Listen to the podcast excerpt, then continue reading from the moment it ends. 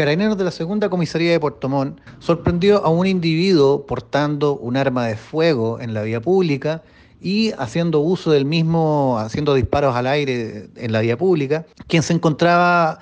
manteniendo una discusión con un conductor de locomoción colectiva con quien habría mantenido un accidente de tránsito un momento antes de, esta discusión. Es así que Carabineros, tomando todas las medidas de seguridad respectivas del caso, logró la detención de esta persona, la, la reducción, ¿cierto? Y eh, recuperar el armamento, el cual se, debía, se encontraba debidamente inscrito, pero no cortaba con permiso de, de, de de la vía pública.